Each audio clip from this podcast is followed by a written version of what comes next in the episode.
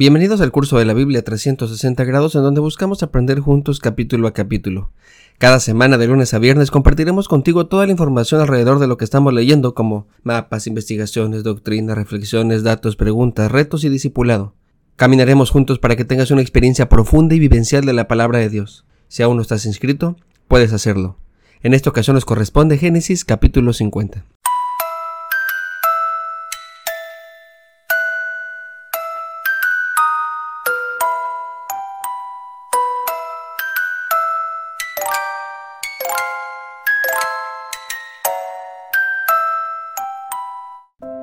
José está sufriendo por la muerte de su padre y lo expresa sin vergüenza. Es doloroso tratar de ocultar, ignorar o evitar el dolor, además que es infructuoso. Muchos, por no querer mostrarse débiles o vulnerables ante los demás, prefieren enmascarar el sufrimiento. Creen que expresar sus emociones en lugar de ayudarles los coloca en una situación en donde pueden resultar heridos, perder el respeto de la gente que los rodea o los deja en un lugar en el cual pueden aprovecharse de ellos. Podemos resumir que tienen miedo a exponerse, a mostrarse afectados, porque para ellos equivaldría a perder el poder o autoridad. José es el hombre después de Faraón más poderoso de todo el imperio egipcio, y quiero que notemos que no oculta sus sentimientos, al contrario, expresa su dolor y su amor. No estamos acostumbrados a ver hombres y mujeres exitosos demostrar sus emociones, hasta nos incomoda. Los hombres no lloran, nos enseñan desde pequeños.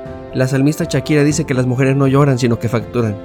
Pero la Biblia no enseña eso, al contrario, nos anima a expresar nuestras emociones y seguir adelante confiando en Dios. La vida de un creyente no es miel sobre hojuelas. La Biblia jamás oculta ni intenta encubrir el sufrimiento humano. Por eso se me hace tan absurdo que nos quieran vender la idea de una fe que pare de sufrir. Bueno, vamos ahora realizar la oración eh, a Dios, pidiendo a Dios por usted y por toda su familia. Alista el vaso con agua porque ha llegado el momento de la Prepare un vaso con agua y colóquelo cerca de su televisor, porque en contados segundos el pastor Josafá hará una oración para todos los enfermos, para los que sufren y necesitan de Dios.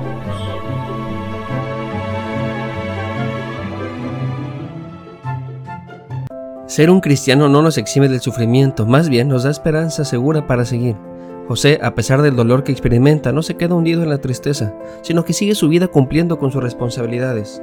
Así que manda traer a los sacerdotes curanderos para que embalsamen según la tradición egipcia a su padre Jacob. Este procedimiento no era una práctica en Israel, es un rito basado en la teología egipcia. Ellos pensaban que el cuerpo debía estar lo mejor conservado para que la identidad o el alma del individuo se preservara en el más allá. Uno de los peores castigos era tirar el cuerpo al agua o arrojarlo al fuego, logrando que, según sus creencias, fuese imposible la inmortalidad de esa persona. Entre paréntesis, algunos cristianos absurdamente creen algo muy parecido.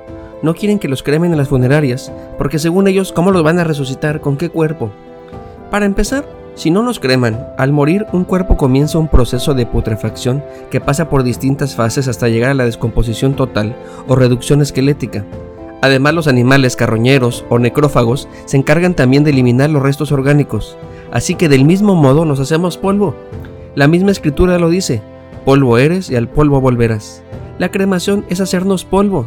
Desde mi punto de vista es una forma menos asquerosa, porque no incluye larvas, gusanos, moscas y otros bichos.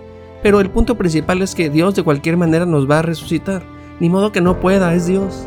Esto no es una apología a la cremación, sino más bien es una explicación teológica y práctica. Cierro paréntesis.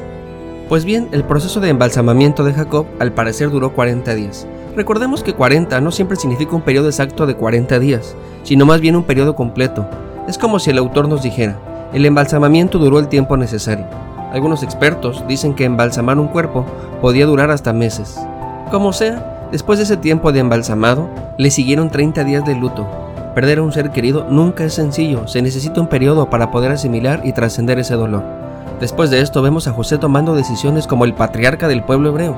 Él es el responsable de cumplir la voluntad de su padre, el cual hizo jurar que lo regresarían a Canaán. Así que José pide permiso a Faraón para poder ir allá. Es inevitable notar la comparación con la escena que más adelante vamos a leer en Éxodo, cuando Moisés le pide de una manera muy parecida a Faraón que deje salir al pueblo. En ambos casos se trata de una petición temporal. En el caso de Moisés es para ir a adorar a Dios. En el caso de José es para ir a sepultar a su padre. Ambos prometen regresar después de hacer sus diligencias. Este faraón concede el permiso a José, pero no solo eso, le provee de escolta, carros y todo lo necesario para lograr este propósito. Toda esta escena nos ayuda a entender mejor que Dios no está en contra de los egipcios, sino más bien, más adelante los egipcios estarán en contra del plan de Dios. Al llegar a un lugar llamado Atad, ya muy cerca del lugar de la sepultura, una vez más el dolor se apoderó de todos ellos, así que decidieron tener un periodo más de duelo. El autor nos cuenta esto para darnos una idea del dolor tan grande que sentían por la pérdida de Jacob, tanto que los lugareños le cambiaron el nombre a Abel Misraín, que significa algo como el dolor de Egipto. Aquí hay una lección para nosotros. Hay personas que nos alegran que se hayan ido, hasta gusto nos da que no regresen, pero hay otras que nos duele mucho haberlas perdido. Jacob notablemente era de este segundo grupo. A su pueblo le dolía mucho su pérdida, así que vivamos de tal forma que las personas nos extrañen.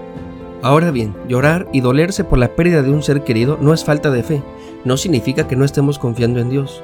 Lo sería si ese dolor no nos permite seguir adelante. Como hemos dicho, creer en Dios no nos evita tener sufrimientos, pero sí nos da razones para seguir adelante. Entonces se vale llorar, se vale sufrir, se vale deprimirse y lamentarse. Lo que no se vale es detenerse por siempre, sin duda alguna dejarse vencer por esa tristeza, eso sí es falta de fe. El pueblo, aunque se detiene por algún tiempo en aquel campo, continuaron con su misión. Finalmente sepultan a su padre en Macpela, junto a sus antepasados. Después de esto, todos regresaron a Egipto. Según yo, el pueblo debió quedarse en Canaán, y no regresar junto a José.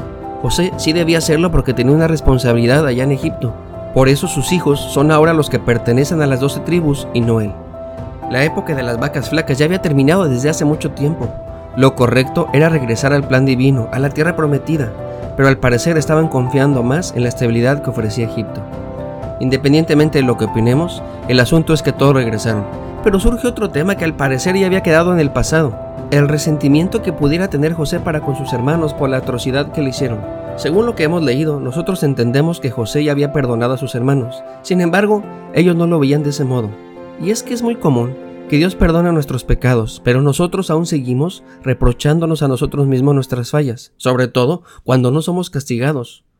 Como no hemos pagado lo que hicimos, entonces nos sentimos culpables y queremos hacer algo para remediarlo.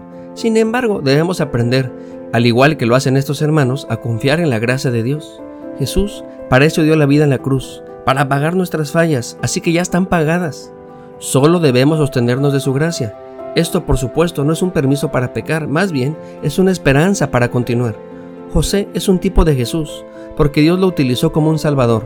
A través del dolor y el sufrimiento que José experimentó, Dios mantuvo con vida al pueblo la gracia de Dios hace manifiesta porque en lugar de destruir, castigar o vengarse, José con sus hermanos les promete que Él los sustentará.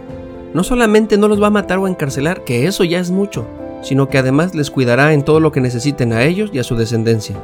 El libro de Génesis termina con la muerte de José, el cual duró hasta los 110 años. Pero también el narrador nos dice algunos aspectos del plan divino. Nos platica que José vio al pueblo multiplicarse, conoció a sus nietos, es decir, a una generación más, Parte de la promesa de Dios a Abraham era que el pueblo creciera tanto como las estrellas o como la arena del mar.